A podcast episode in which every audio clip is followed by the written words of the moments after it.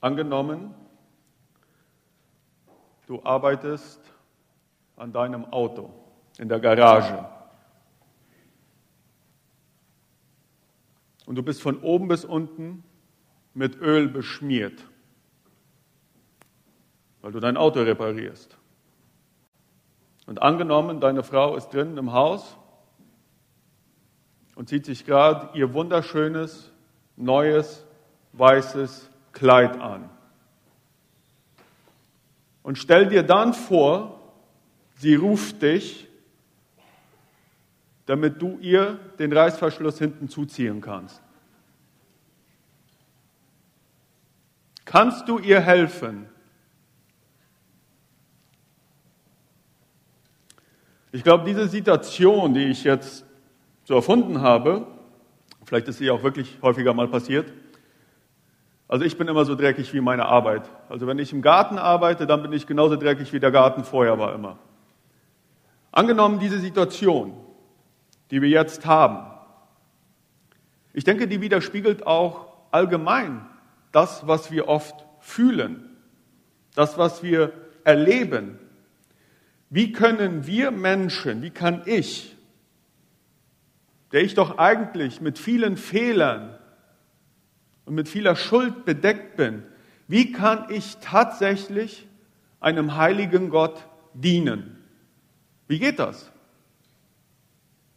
Und ich denke, diesen, den, den Stachel dieser Frage, das haben auch die Juden zur Zeit von Zacharia gespürt, vom Propheten Zacharia im Alten Testament.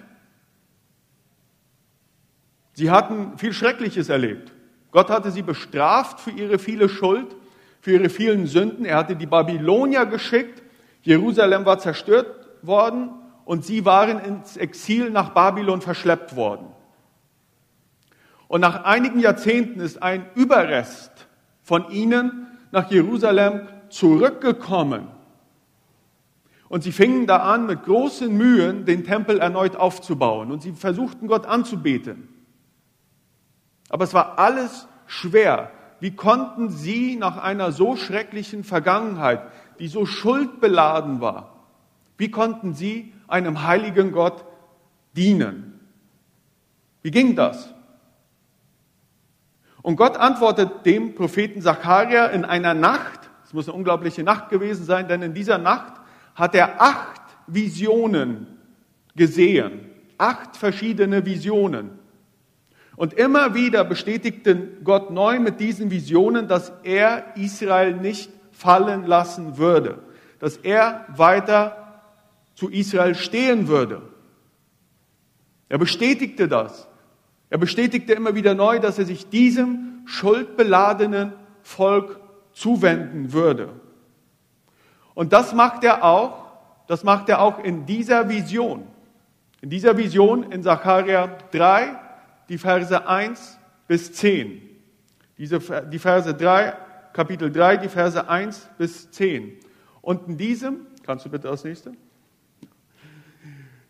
In diesem Text merken wir das folgende. Gott allein schafft Erlösung. Und das bedeutet drei Sachen. Gott rettet und säubert von Schuld. Zweitens, Gott beruft zum Dienst und zum Gehorsam. Und drittens, Gott wird alles wieder neu machen. Lass mich die ersten beiden Verse lesen. Und da schreibt Zacharia, und er ließ mich, den hohen Priester Joshua, sehen, der vor dem Engel des Herrn stand. Und der Satan stand zu seiner Rechten, um ihn anzuklagen. Und der Herr sprach zum Satan, der Herr wird dich bedrohen, Satan. Ja, der Herr, der Jerusalem erwählt hat, bedroht dich. Ist dieser, also Joshua, nicht ein Holzscheit, das aus dem Feuer herausgerissen ist? Diese Vision, in dieser Vision wird Zacharia direkt in den Himmel geführt. Direkt in den Himmel. In den himmlischen Gerichtssaal. Und in diesem himmlischen Gerichtssaal steht der hohe Priester Joshua auf der Anklagebank. Wir sehen, dass, dass da der Engel des Herrn ist, der Engel des Herrn und Gott, der Herr, das sind wahrscheinlich ein und dieselbe Person. Und vor diesem steht der hohe Priester Joshua. Neben ihm steht auch, das ist wirklich eine Gerichtsszene, steht der, was man heute Fiskal nennen würde, oder der Staatsanwalt. Der, der beschuldigt. Da steht der Satan. Und der Satan, der hält eine großartige Rede. Er zählt das ganze Schuldenregister von Joshua auf. Alles, was er in seinem Leben falsch gemacht hat. All das wird fein, säuberlich aufgezählt. Wir wissen ja, dass der Satan der Vater der Lüge ist, aber hier musste er nicht lügen. Hier konnte er ganz allein die Wahrheit sagen. Alles Schreckliche, alles, was falsch gelaufen war in Joshuas Leben, das breitete er vor Gott aus. Und als der Satan aufgehört hatte zu reden, müssen wir uns so vorstellen, das steht nicht im Text, aber ich glaube, das können wir uns so vorstellen, wird es still im Himmel. Und alle Augen richten sich auf Gott. Wie würde Gott entscheiden? Was würde sein Gerichtsurteil sein? Und eigentlich war ja die Beweislage eindeutig. Gott musste Joshua verurteilen. Es ging nicht anders. Man konnte die Anklageschrift nicht mit guten Beweisen irgendwie aushebeln. Gott musste Joshua eigentlich verurteilen. Und wir müssen hier mitbedenken, dass Joshua nicht nur Joshua ist. Joshua, der hohe Priester, stand im Alten Testament immer für das ganze Volk vor Gott. Also wenn Gott Joshua jetzt verurteilen würde, würde er eigentlich das gesamte Volk Israel mitverwerfen. Also stand viel auf dem Spiel. Und, und dann, dann passiert etwas Gewaltiges. Gott steht von seinem Richterstuhl auf und stellt sich neben Joshua. Also Gott wechselt hier auf einmal die Rollen. Er ist nicht mehr Richter, er wird zum Anwalt Joshuas. Er wird zum Verteidiger Joshuas. Und er sagt, er, er fährt dem Satan wirklich übers Maul. Er sagt, sei still, Satan. Sei still, halt die Klappe. Du hast Du hast zu Ende gesprochen. Ja, ja, du hast recht. Der, der Joshua, das ist schon ein armer Lump. Ja, das, das, hast du ganz, das hast du ganz richtig erkannt, erkannt, Satan. Aber ich, ich bin größer als seine Schuld. Ich bin größer als seine Schuld und ich bin größer als das Versagen Israels. Ich habe Jerusalem und Israel einmal erwählt und ich werde Israel nicht verwerfen. Ich werde jetzt auch nicht Joshua verwerfen. Und hier merken wir eine, eine komplett neue Dynamik. Oder eine alte Dynamik, die da wieder neu zur Geltung kommt. Es ist nicht das, was Joshua tun konnte. Es ist nicht das, was Israel schaffte. Nein, das war nicht das Fundament für die Beziehung zwischen Gott und Mensch, zwischen Gott und Israel, zwischen Gott und Joshua. Hier galt allein, was Gott tun konnte. Er stand zu Joshua, er stand zu Israel. Er allein erlöst Joshua und sein Volk. Wir merken hier, dass Joshua, der, sagt die ganze Zeit nicht ein Wort. Joshua ist passiv. Gott allein rettet ihn. Gott handelt an Joshua. Gott handelt an Israel. Und Gott handelt auch an uns heute. Und dann zeigt Gott auf Joshua und sagt, ist dieser nicht ein Holzscheit, also ein brennendes Stück Holz, das aus dem Feuer herausgerissen ist? So stand es um Joshua, so stand es um Israel. Ein Stück Kohle waren Joshua und Israel, ein Stück Kohle, das bevor es zu Asche wurde, aus dem Feuer, da hat Gott ins Feuer gegriffen und herausgerissen. Gott allein schafft Erlösung und rettet. Und deshalb, wenn wir weiter im Bild bleiben, dann brennt nicht Joshua weiter, sondern die Anklageschrift vom Satan geht in Flammen auf. Die richtige und zuverlässige Anklageschrift vom Satan geht in Flammen auf.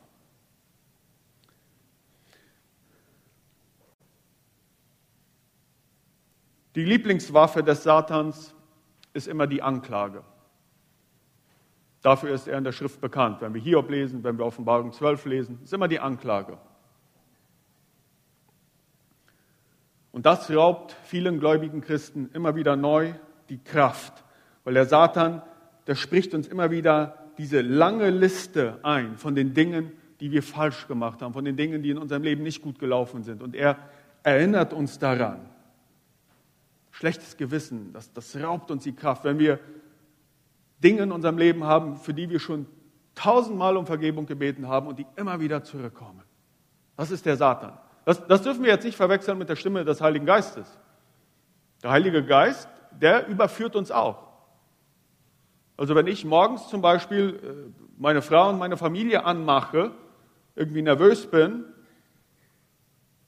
und dann der Heilige Geist während des Tages zu mir spricht und sagt, pass mal auf, Rainer, du, du hast da noch was zu regeln.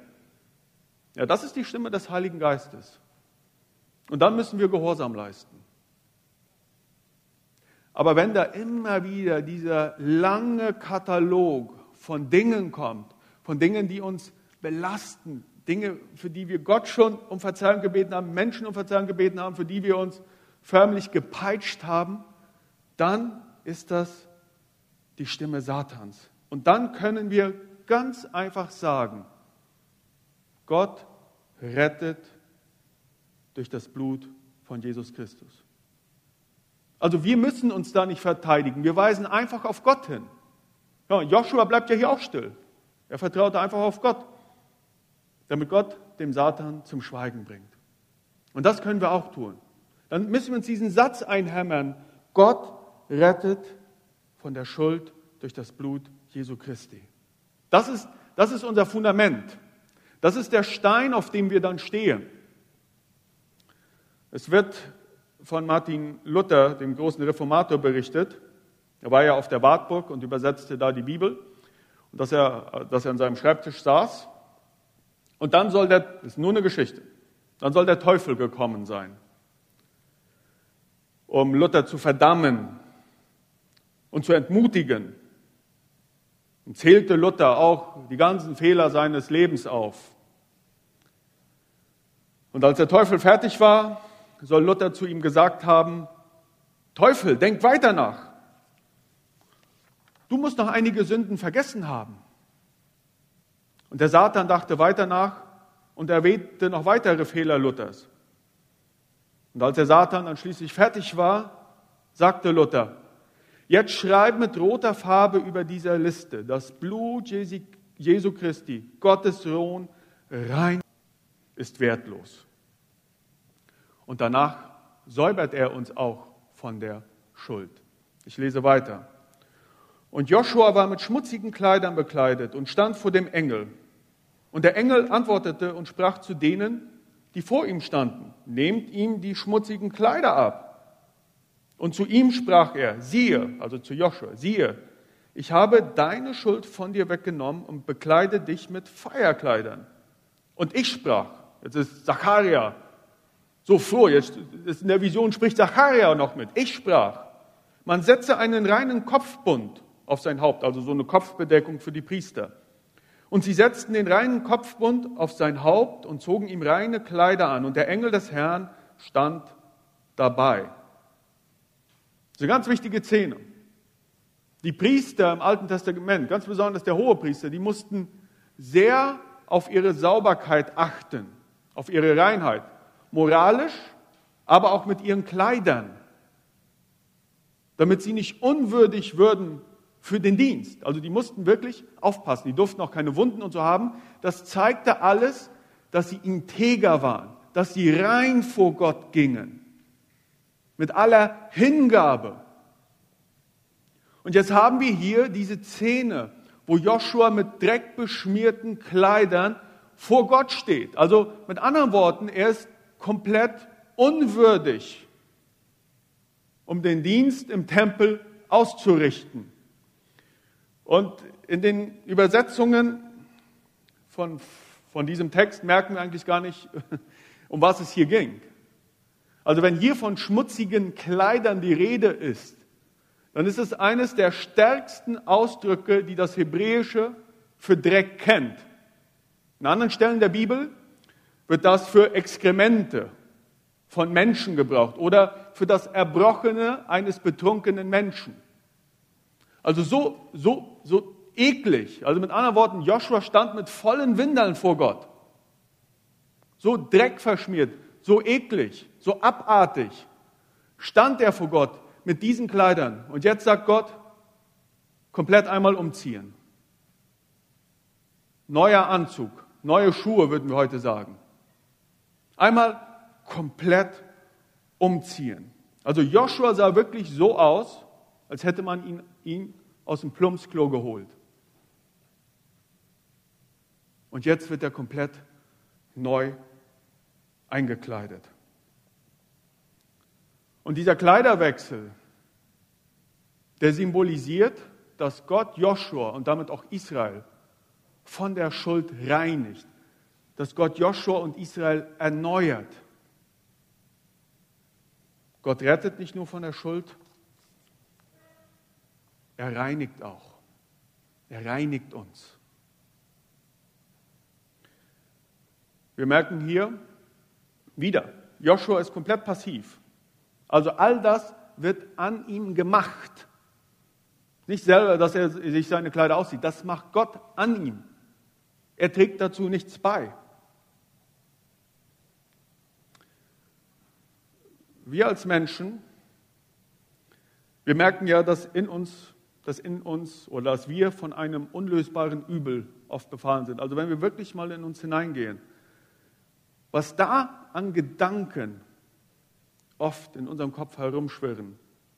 Also wenn ich mich mal im Verkehr hier gehen lasse, dann habe ich schon oft Mord und Totschlag begangen.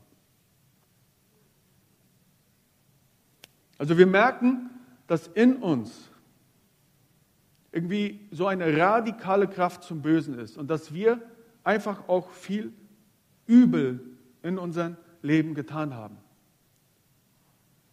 Und dann kommen wir Menschen oft auf die Idee, uns versuchen irgendwie selber zu reinigen und uns selber irgendwie zu retten, uns selber irgendwie aufzupolieren.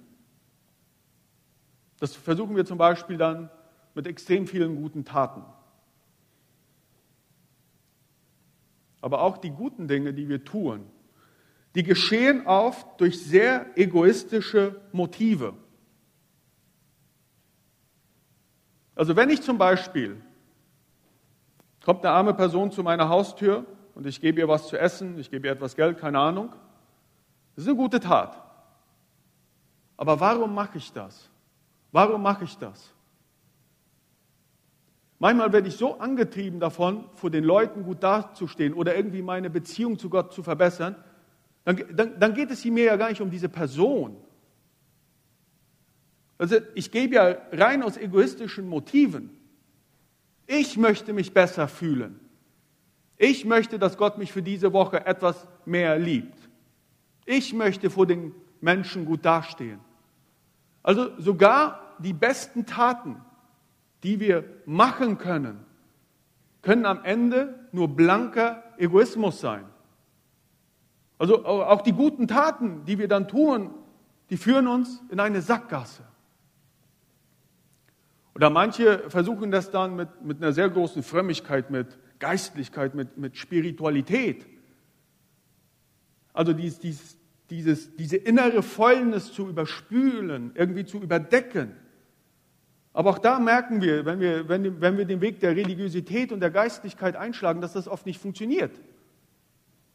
Ja, ich bin nie so heilig, wie ich heilig zu sein habe.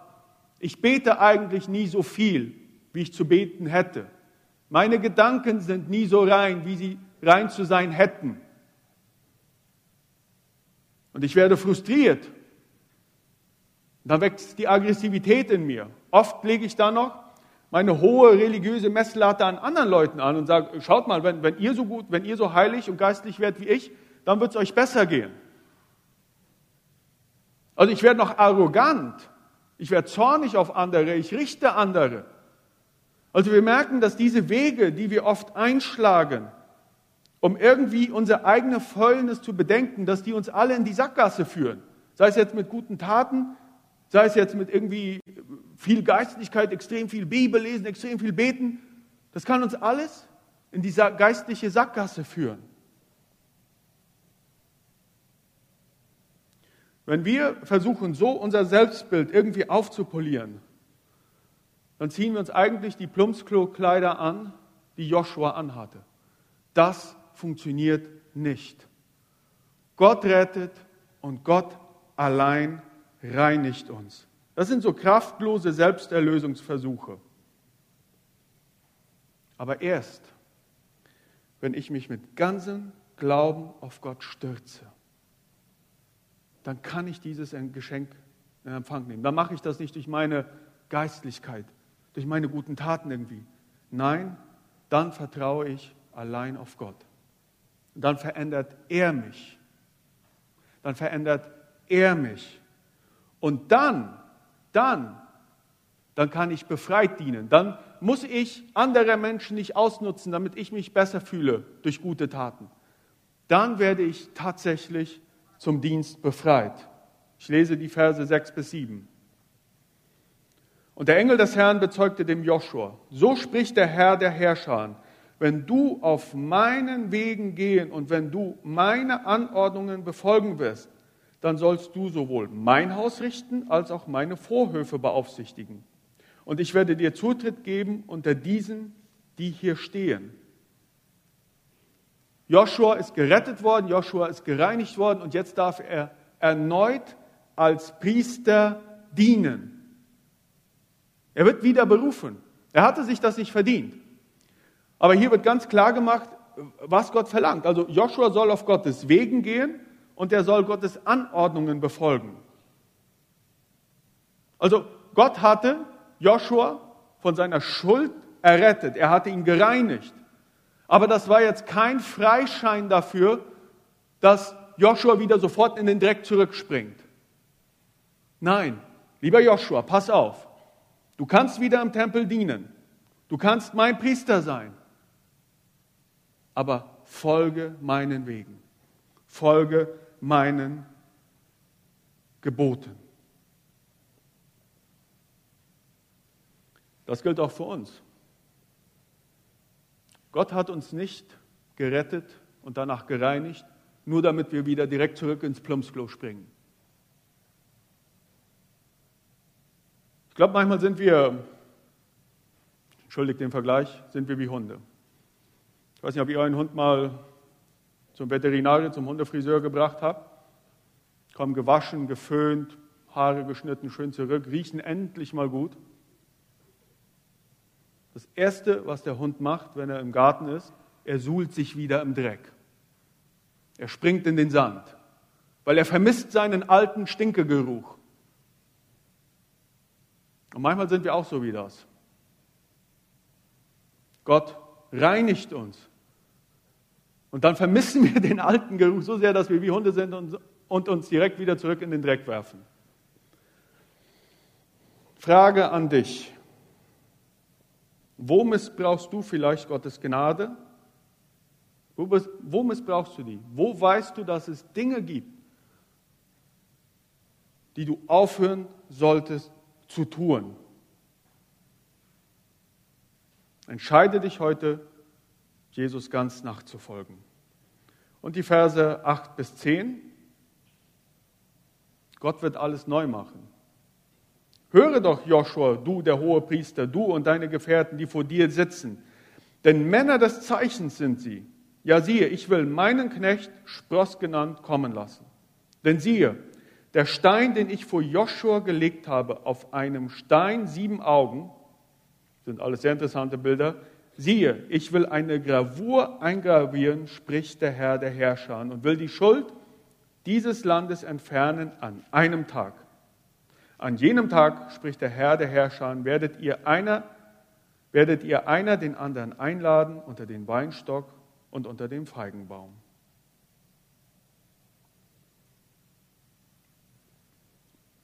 Rettung, Reinigung und Dienst. Das galt nicht nur Joshua, hier werden, hier werden weitere Priester erwähnt, diese Männer des Zeichens.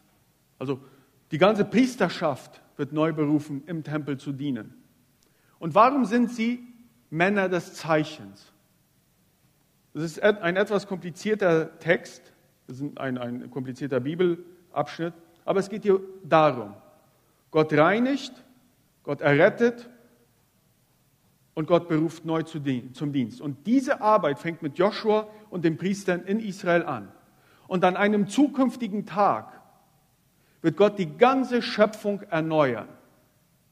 Das ist hier das Bild vom Feigenbaum, wo es eine erneute Schöpfung gibt. Also was heute da passiert, ist ein Zeichen, dass Gott sein Erlösungswerk in der Zukunft irgendwann zu Ende führen wird.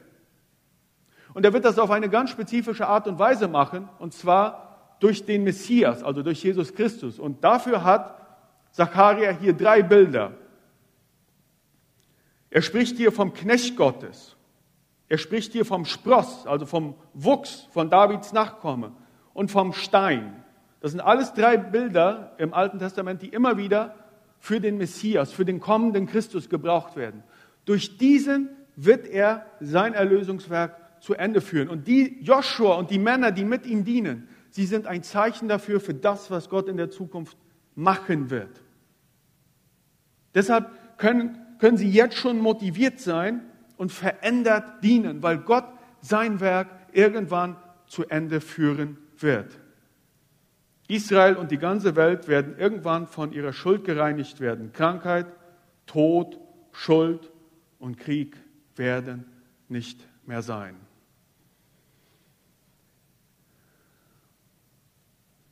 Es wird berichtet, dass der große methodistische Erweckungsprediger John Wesley mit sechs Jahren in einem brennenden Haus festsaß. Also das ganze Haus war am Brennen.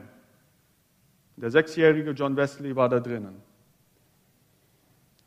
Und da musste erst ein Nachbar kommen, der auf einen anderen Mann heraufstieg um John Wesley aus dem brennenden Haus hinauszuziehen. Später wurde für Wesley ein Bild von dieser Szene gemalt. Und unter das Bild schrieb Wesley, Zacharia 3, Vers 2, ist dieser nicht ein Holzscheit, das aus dem Feuer herausgerissen ist? Und heute meine Frage an dich. Steht dieser Satz über deinem Leben? Unter deinem Leben, in deinem Leben? Wenn nicht, dann kannst du heute noch in Gottes offene Arme laufen. Und du kannst darauf vertrauen. Gott schafft Erlösung. Er möchte dich vom Dreck in deinem Leben befreien. Er möchte dich in seinen Dienst stellen.